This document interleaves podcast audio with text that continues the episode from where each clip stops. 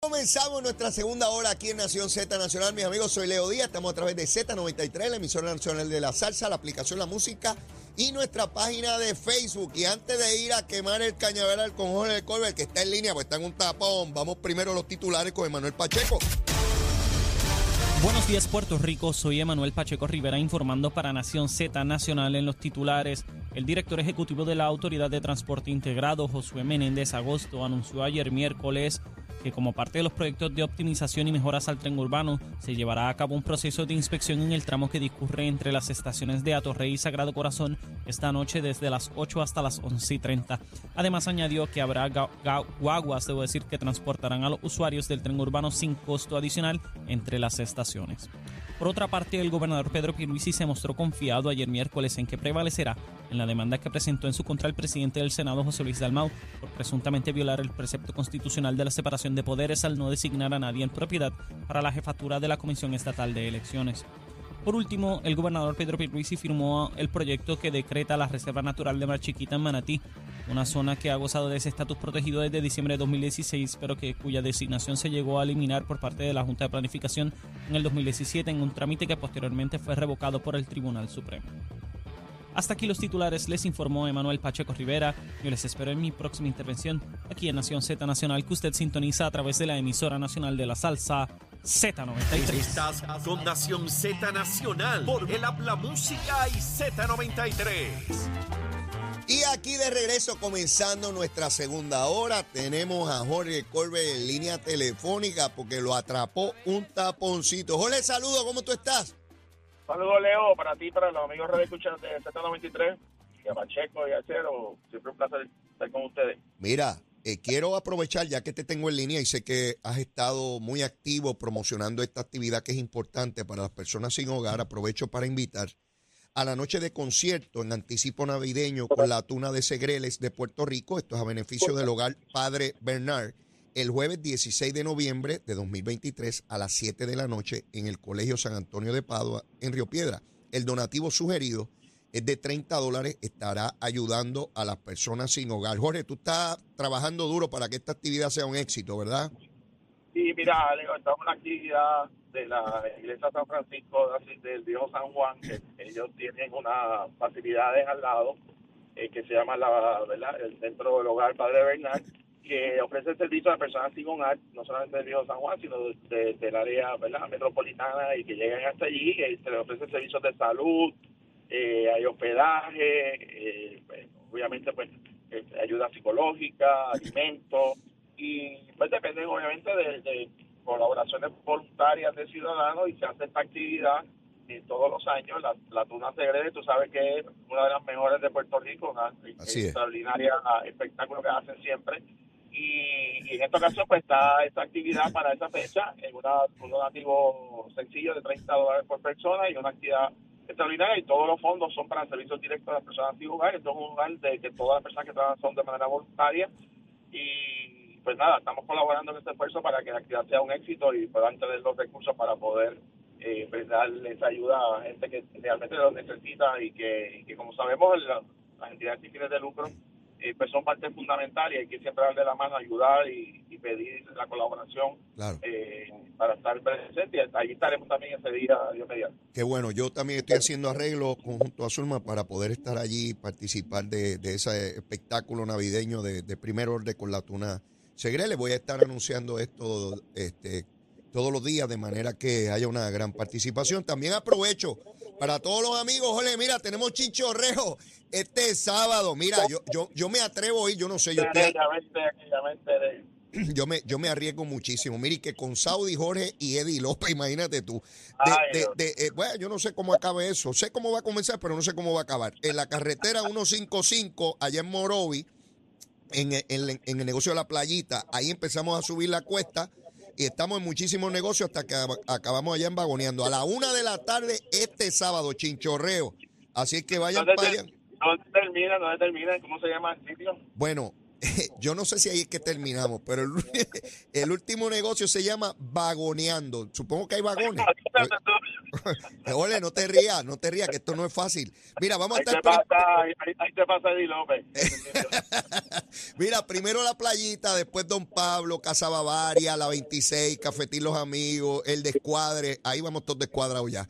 Rocadura, Casa Yiva, Jiva, perdón, la Covacha y al final vagoneando. Ya te digo, yo sé que empieza a la una, lo que no sé es la hora ni el día que acabe, ¿sabes? Esto es bien Yo complicado. lo cojo, yo lo cojo en vagoneando, ¿sabes? Bueno, pues allá te esperamos, allá te esperamos. Mira, Jorge, quiero comenzar eh, el análisis contigo en, en algo que tú y yo habíamos adelantado cuando se dio el proceso este donde no se lograba la confirmación de alguien para presidente de la Comisión Estatal de Elecciones.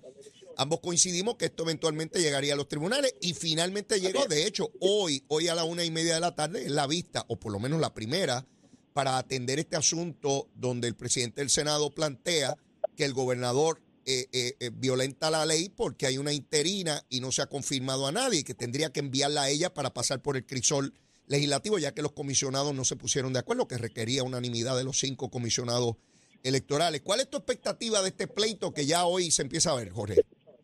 Pues, obviamente, ¿verdad? Es una situación eh, complicada porque estamos hablando de la Comisión Estatal de Elecciones, de posiciones, y que a diferencia de una agencia de gobierno, cuando ya el Tribunal Supremo, ¿verdad? Como tú bien conoces, se resolvió que cuando se le vence el término a un funcionario eh, y no se ha nombrado y confirmado a su sucesor, pues se queda en el cargo, que es el caso, por ejemplo, de la Contralora actualmente, eh, miembros del panel del FEI, etcétera. Y eso, pues ya el tribunal lo resolvió. El problema es que en este caso no se trata de un vencimiento de término. Se trata, porque a la, la, la presidenta alterna, su término como jueza eh, pasa de la fecha de la elección, partir del 2026. Sí. El problema es que aquí hubo una vacante por renuncia del Mm. que era el presidente de la comisión, el juez Rosado Colomer. Por consiguiente, no se trata de un interinato en función de la cláusula de continuidad de que pues eh, no hay un sucesor a una persona que se que ya había sido confirmada y que se le venció su término. Aquí no, aquí se trata de una vacante do- donde la presidenta alterna, según el propio código, pues eh, debía ejercer la presidencia de manera temporal por 30 días. Ya ha pasado los 30 días, el gobernador no ha vuelto a nombrar a nadie. Eh, yo sé que hay suspicacia, que siempre los nominados no quieren ir a la legislatura, ¿verdad? a las vistas públicas, pero eso es nuestro ordenamiento constitucional. Entonces el gobernador eh, deja a la presidenta alterna eh, Socolor de, utilizando la decisión de anterior, que al juicio del, ¿verdad? del senador no aplica, porque no es una, un vencimiento o una sustitución temporera, es que hubo una vacante por renuncia. Y, y entonces el problema es, Leo, que Sí. para que los amigos, ¿verdad? los escuchan entiendan, el- en la- a diferencia de otras agencias, en la Comisión Estatal de Elecciones, el presidente de la comisión no vota. Los asuntos lo discuten los comisionados de los partidos políticos, en este caso son cinco partidos, y cuando no hay unanimidad, entonces el presidente en propiedad, o presidenta en propiedad, Sí. tiene que decidir la controversia. Y entonces los comisionados que no estén de acuerdo o comisionadas tienen el derecho de ir al tribunal para pedir que se revoque una decisión. El problema que tenemos es que, primero, aparentemente hay varias controversias que la presidenta no, y que está en funciones internas, eh, que está ahí sin el nombramiento ni la confirmación, o no ha decidido lo que imposibilita que un partido pueda apelar al tribunal y hay procesos electorales ya corriendo, hay plantea, hay reglamentos corriendo, hay reglamentos de candidatos independientes que no tienen comisionados en la, en la comisión. O sea, hay una serie de, de asuntos que quedan en un limbo y en la medida en que la presidenta no toma decisiones, por ejemplo, el tema de la edad del voto adelantado, si es a 60, si es a 80 años, si es a 18, Ujú. pues esto tiene implicaciones gigantescas en la comisión. Y por otro lado, si también decide, pues entonces estaría decidiendo una persona que no está confirmada la posición. Y esa es la controversia. No se trata, Leo, y tengo que ser muy honesto y muy eh, y claro en esto, Sí. no se trata de los méritos de la jueza Jessica Padilla. La jueza Padilla es una persona de las credenciales y una persona muy seria. Yo tuve la oportunidad de compartir con ella, la- que estuvo en la Comisión Estatal de Elecciones. No se trata de sus cualidades. Ojalá y el gobernador la nomine y la, no, y la nombre, porque yo creo que va a tener los votos para ser confirmada. Es que el problema no es ella, es que el gobernador no la nombra, pues no nombra a nadie. Luego, porque el, juez anterior lo retiró y la jueza que vino luego, quien la cuelga en la Cámara. No, el Senado no ha actuado sobre ninguno de los nombramientos porque el juez, creo que la Rivera Rueda, el apellido de él, el gobernador lo retiró, no fue considerado. Por lo tanto, Aquí la pregunta es si el gobernador puede básicamente cruzarse de brazos y decir, ahí deje un interinato que no voy a nombrar, no voy a confirmación, que resuelva en temas electorales. Y mi impresión es que esto va a traer controversia porque tan pronto un partido sienta que alguna decisión o una inacción sobre una decisión afecta derechos de electores o de los partidos, va a impugnar las decisiones o la inacción de la presidenta bajo los fundamentos. Y lo que está pidiendo el presidente del Senado es que esto se aclare ahora, antes de que se abra el proceso formal bajo la ley el primero de diciembre. ¿Cómo se resuelve esto, Leo? Sí. Honestamente, en, en, el, en, el, en algo político, ¿verdad? Como decimos, pues bastante sencillo. El gobernador tiene que sentarse con los presidentes de los cuerpos y decir, mira, aquí hay una lista de candidatos para la presidencia y la comisión del presidente Altena, vamos a ponernos de acuerdo y se bajan los nombramientos, pero él no quiere hacer eso eh, por las razones que, que él tenga y entonces pues está sin pase y en la medida en que eso no se resuelva entre el poder ejecutivo y legislativo pues le corresponde en este caso al poder judicial porque ya se eh, trastocan procedimientos electorales, derechos de los partidos, de los comisionados que están desprovistos en estos momentos en la capacidad de poder ir al tribunal porque hay asuntos que no se deciden y, y, eso pues es lo que ha complicado todo esto. Te, voy a decir cómo yo lo veo, Jorge. Fíjate, eh, definitivamente ningún gobernador puede soslayar la facultad constitucional del Senado eh, de, confirmación, ¿verdad? Ningún gobernador, no importa el partido. En este caso, de la Cámara, porque resulta que el presidente de la comisión tiene que ser confirmado por ambos cuerpos legislativos, no como tradicionalmente ocurre, que es el Senado quien tiene la mayor parte de esas facultades en términos de nombramientos del gobierno. El gobernador sí ha enviado personas allí, pero como tú muy bien señalas, en la Cámara, por ejemplo, se lo colgaron otros los ha retirado porque le han dicho que no los van a aprobar. Estamos hablando de jueces. Eh, esto complica el asunto porque no todo el mundo está dispuesto a llegar allí o a que lo cuelguen o a que, lo, a que le digan que no lo van a confirmar. Y, o sea, una persona, si yo fuera juez, Jorge, y, y, y yo estoy disponible para que el gobernador me nomine y llego allí y resulta que me hacen pedazos ¿Cómo quedo yo como juez cuando voy a ese estrado? Cuando la gente llega allí y dice, este juez fue rechazado por la legislatura. O sea, no es tan sencillo porque vuelve a su puesto de juez. Pero más allá de eso, aquí yo creo que cuando lleguen al tribunal, ¿verdad? Eso es lo que me parece a mí que va a ocurrir. Argumentar que el gobernador soslayó y no envió a nadie nunca, eso no es cierto, porque, porque sí envió. De hecho, a uno se lo colgaron en, en la Cámara y otro lo tuvo que retirar. El riesgo que se corre el gobernador eh, eh, en, en, este de nominar a, la juez eh, que está interina en la comisión es que puede venir la Cámara de igual manera como hizo con Larry Selhammer sin ninguna razón y colgarlo igual. Y entonces sí que se queda la comisión fuera porque entonces no hay ni interino. O sea, es un, un vacío total y absoluto. yo, yo, entiendo, Leo, pero el problema aquí es, o sea, en nuestro sistema constitucional, bueno o malo, las prerrogativas constitucionales de la Asamblea Legislativa, el poder de confirmar, porque fíjate que en este caso en particular, en esta, bajo esta ley, no solamente tienes que ir a confirmación en los dos cuerpos, es que tienes que tener dos terceras partes. Sí, sí. Es la exigencia del código que aprobó el propio PNP. Así es, es el código que aprobó el PNP, en eso estoy claro. Así es, eso está ahí. Entonces, ¿cuál, es el, ¿cuál es el punto ¿verdad, neurálgico de la controversia? Bueno, por supuesto que, que, primero a un juez tan pronto lo nomina el gobernador, la presunción es que es para todo el mundo, ¿verdad? Aunque no sea cierto necesariamente, pero todo el mundo ya lo identificaron políticamente. Mm. Porque dicho sea de paso, el gobernador entra, vamos a estar claro cuál es el proceso, el gobernador nomina porque los comisionados no se pusieron de acuerdo, no hubo unanimidad a la lista que somete la comisionada del PNP, que eso es lo que dice la ley. Por lo tanto, como es un comisionado de un partido político, prácticamente, y son jueces, bueno, pues la presunción es que lo identifican políticamente. Ese es el problema de, la ley. Nosotros queríamos cambiar esa ley, esa parte de la ley, ¿verdad?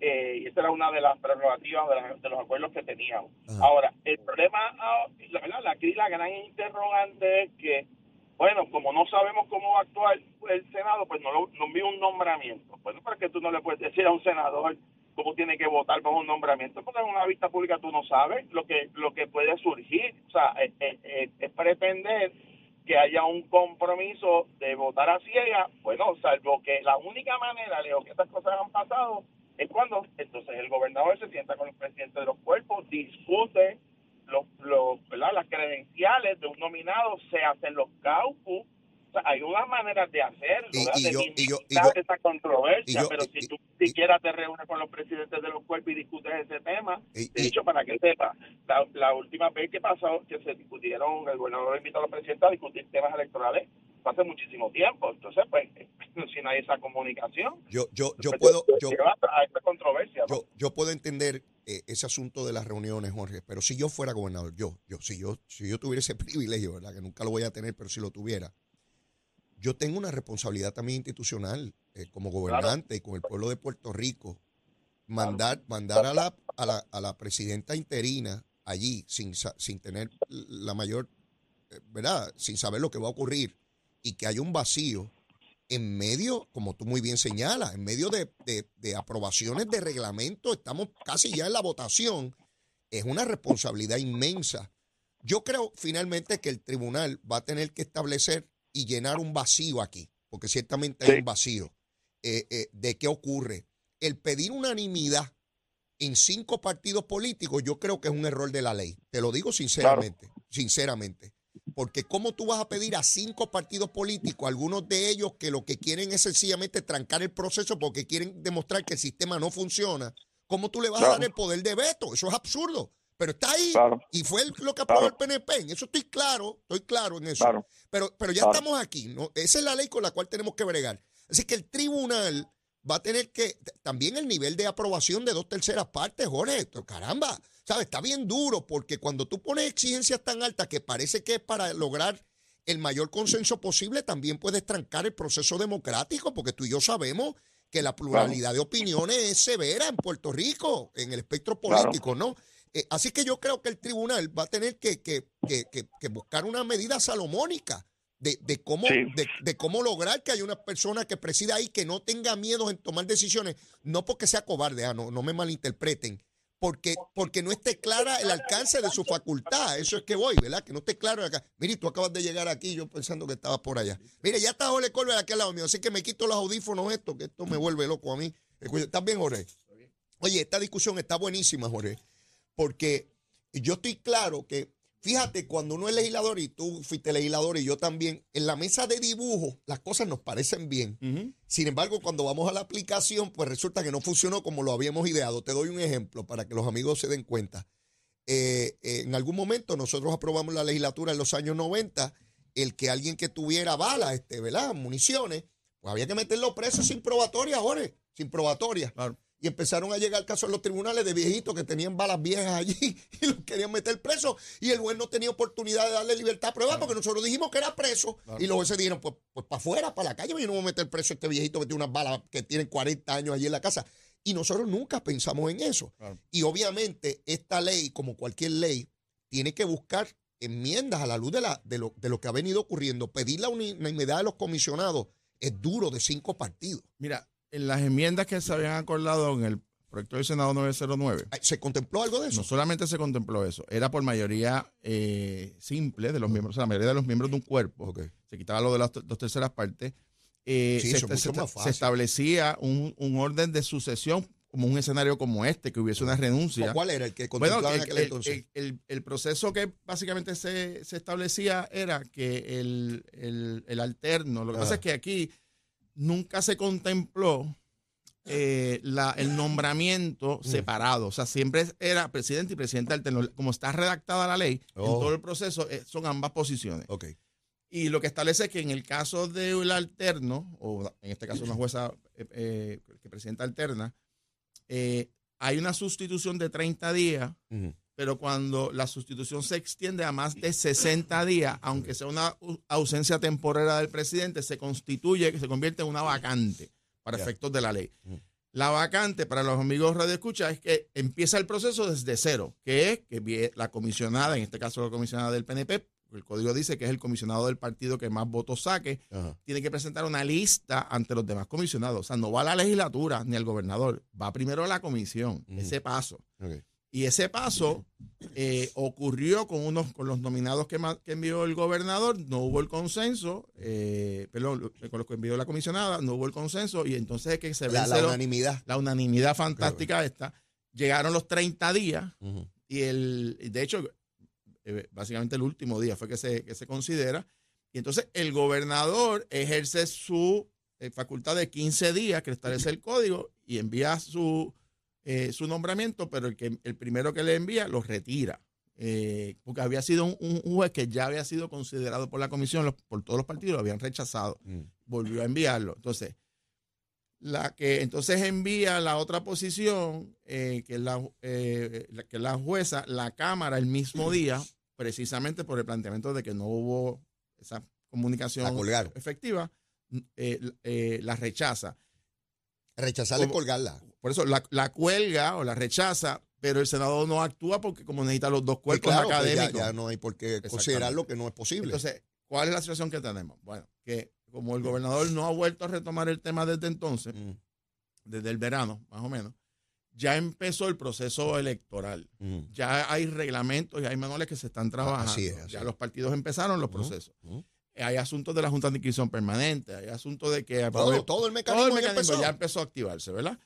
Vienen las primarias de ley. Entonces, el planteamiento es que la persona que está, mm. de, que se ha quedado interina indefinidamente, está tomando decisiones como si tuviese, como si fuese el presidente en propiedad de asuntos o no actuando, en donde los comisionados no pueden ir al tribunal a pedir que se revoque una decisión porque no está tomando decisiones, o si las toma, en el, en el, otro lado de la moneda es que estaría tomándole a una persona que no ha sido nombrada para, para, tomarla. Ese es la planteamiento. Entonces, el, el, la, la pregunta aquí es si el tribunal va a avalar que, una, que un interinato pueda ser indefinido, porque lo aplicó ya para los miembros de gabinete, los nombramientos que fueron nombrados confirmados y que se le vencen su término. Eso mm. sí, que fue la decisión del Supremo el año pasado. Mm. Aquí no estamos hablando de eso. Aquí estamos hablando de una vacante en donde el interinato está ocupado por una persona indefinidamente que nunca ha sido nombrado ni confirmado el puesto. Esa es la controversia, ¿verdad? Legal. ¿Qué puede pasar aquí? Bueno, muchas cosas, ¿verdad?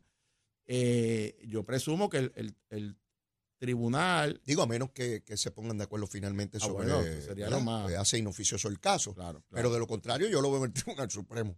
Por eso, entonces el problema. no importa quién Leo, mira cuál es el problema. Mira, por qué esto es tan complicado. Porque, primero, la ley no contempla qué pasa si no hay un, presidente en propiedad y hay quien interpreta, que eso todavía no se ha planteado, pero hay quien interpreta que, van a ser los partidos de minoría o los emergentes, mm.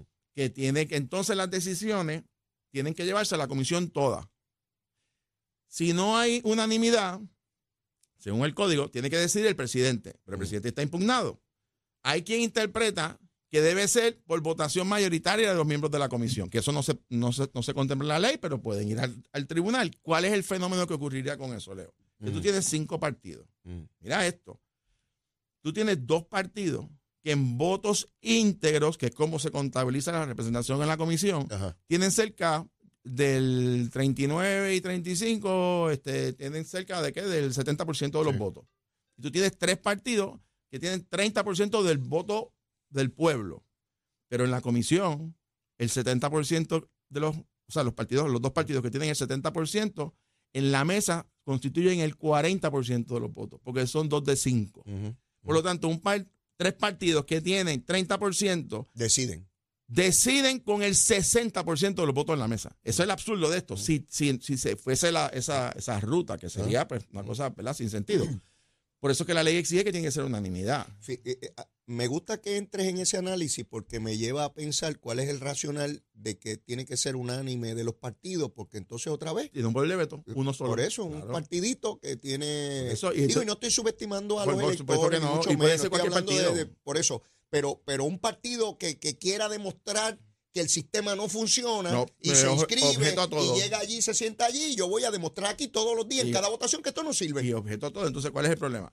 Ok, pues vamos a asumir que el Tribunal Supremo diga que se quede ahí y se le aplica la misma doctrina de que a un interinato indefinido. Ok, ese es hoy en la comisión. O sea, que cada vez que hay una decisión adversa a un partido que va a ir al tribunal, el tribunal va a sostener la decisión de una persona, de una jueza que está ahí indefinida, eh, eh, sin haber sido nombrada y confirmada ese puesto. Y ese precedente, si viene un cambio de gobierno, Digo, porque, o sea. Si no, todo hay que mirarlo por, encima de partidos y de gobierno, seguro. O sea, ¿Cuál es el Estado de Derecho que gobierna esta y, y, ese principio va a aplicar al resto de las agencias también, de interinatos indefinidos. O sea, vamos a, vamos a, eh, a quitarle unas facultades inherentes del Senado de confirmación. Eso, esto es Grandes Ligas. o sea, es, complicado. Definitivamente hay una controversia. Ah, y para eso tenemos que estar claros. Y gracias a Dios, nuestro sistema constitucional. Si no se resuelve a balazo, vamos a los tribunales. Exactamente. Y puede estar en desacuerdo o en acuerdo, pero decide allá alguien. Así es. Y antes de que decidamos cuál es el almuerzo de hoy, que solo decide Colbert aquí dictatorialmente. Aquí, esto es unánime que aquí los demás no cuentan. Es lo que él diga que almorzamos hoy. Vamos rapidito, aquí en Z93, llévatela, chero. Buenos días Puerto Rico, soy Emanuel Pacheco Rivera con la información sobre el tránsito. A esta hora de la mañana ya ha comenzado a reducir el tapón en algunas de las carreteras principales del área metropolitana, sin embargo, aún se mantiene congestionada la autopista José de Diego desde el área de Bucanán hasta la salida hacia el Expreso a las Américas en Atorrey. También la carretera número 2 en el cruce de la Virgencita y en Candelaria en Toa Baja y más adelante entre Santa Rosa y Caparra. Por otra parte, la 165 entre Cataño y Guaynabo en la intersección con la PR22, así como la PR5, la 167 y la 199 en Bayamón también la 176, 177 y 199 en Cupey. Por otra parte, la autopista Luisa Ferré entre Montehiedra y la zona del Centro Médico de Río Piedras y más al sur en Caguas y la 30, desde la colindancia de Junco Sigurabo hasta la intersección con la 52 y la número 1. Hasta aquí el informe del tránsito, ahora pasamos al informe del tiempo. El tiempo es traído ustedes por Texaco. En momentos de emergencia, piensa en la estrella. Crosco, sella hoy a la segura con Crosco. Para hoy jueves 26 de octubre, el Servicio Nacional de Meteorología pronostica para todo el archipiélago un día parcialmente nublado y lluvioso. En la mañana se esperan lluvias en el interior del área metropolitana y el norte, mientras que en la tarde se esperan aguaceros pasajeros y tronadas para toda la isla. Los vientos hoy se tornan del este al noreste de 5 a 9 millas por hora con algunas ráfagas de hasta 15 millas por hora, mientras las temperaturas máximas estarán en los bajos 80 grados en las zonas montañosas y los altos 80 grados en las zonas urbanas y costeras, con los índices de calor alcanzando los 100 grados en toda la región excepto el interior. Además, se sostiene la advertencia de riesgo alto de corrientes marinas para las playas del norte, este y oeste de Puerto Rico.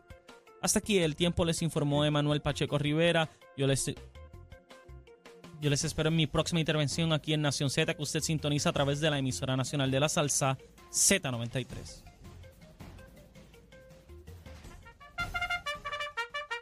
Llegó a Nación Z la oportunidad de convertirte en millonario con las orejitas del caballo Alvin Díaz. Alvin Díaz. Directamente del hipódromo camarero para Nación Z.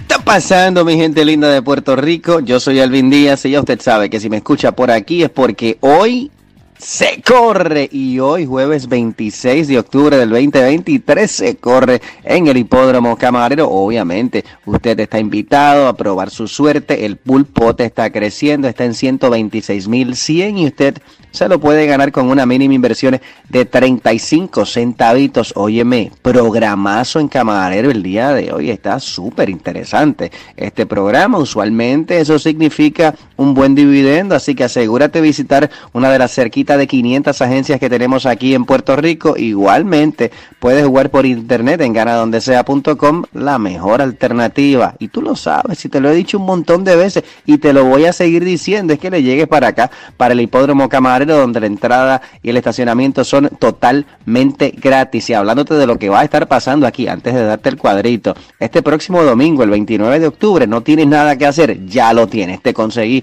algo que hacer con toda la familia. Es que vamos acá en en el Hipódromo Camarero, estar celebrando el Camarero Fest Beer and Grill para que vengas para acá, disfrutes de tu cerveza favorita. Hay comida también, tenemos el paseo tablado, música en vivo a cargo de la banda Líquidos. Y yo sé que lo que más te gusta a ti, porque es lo que más me gusta a mí, es que también es totalmente gratis la entrada y el estacionamiento a esa actividad. Ah, y el viernes 3 de noviembre, el próximo viernes se corre de noche, at the Races y va a estar sí señor, ¿ok? Así que asegúrate de seguirnos en las redes sociales para que te enteres de todo esto y de mucho más, ¿ok? Mi cuadrito, pero juega el tuyo, porque yo soy medio saladito algunas veces, tú no, yo sé que tú tienes un montón de suerte. Bueno, mi cuadrito para el te programazo del día de hoy. Tengo en la segunda el número 1 Hotline to Heaven, el 3 Amazing Trip, el 5 J-Lo Can Dance y el número 6 Auditora. En la tercera voy a estar colocando el número 5 Il Cosaro solo. En la cuarta, el número uno, el dictador, el tres, Jair, el seis, Tapit Royalty. En la quinta, el número diez, Emil solo. En la sexta, el siete, Spice Kingdom solo. Y en la séptima, cerramos con el ejemplar número siete, Justice Eternal. El número cuatro, Caribbean Coast. Y el número ocho, Nicely Climbed. Ese es mi cuadrito. Juega el tuyo. Mucha suerte. Y hoy se corre en camarero.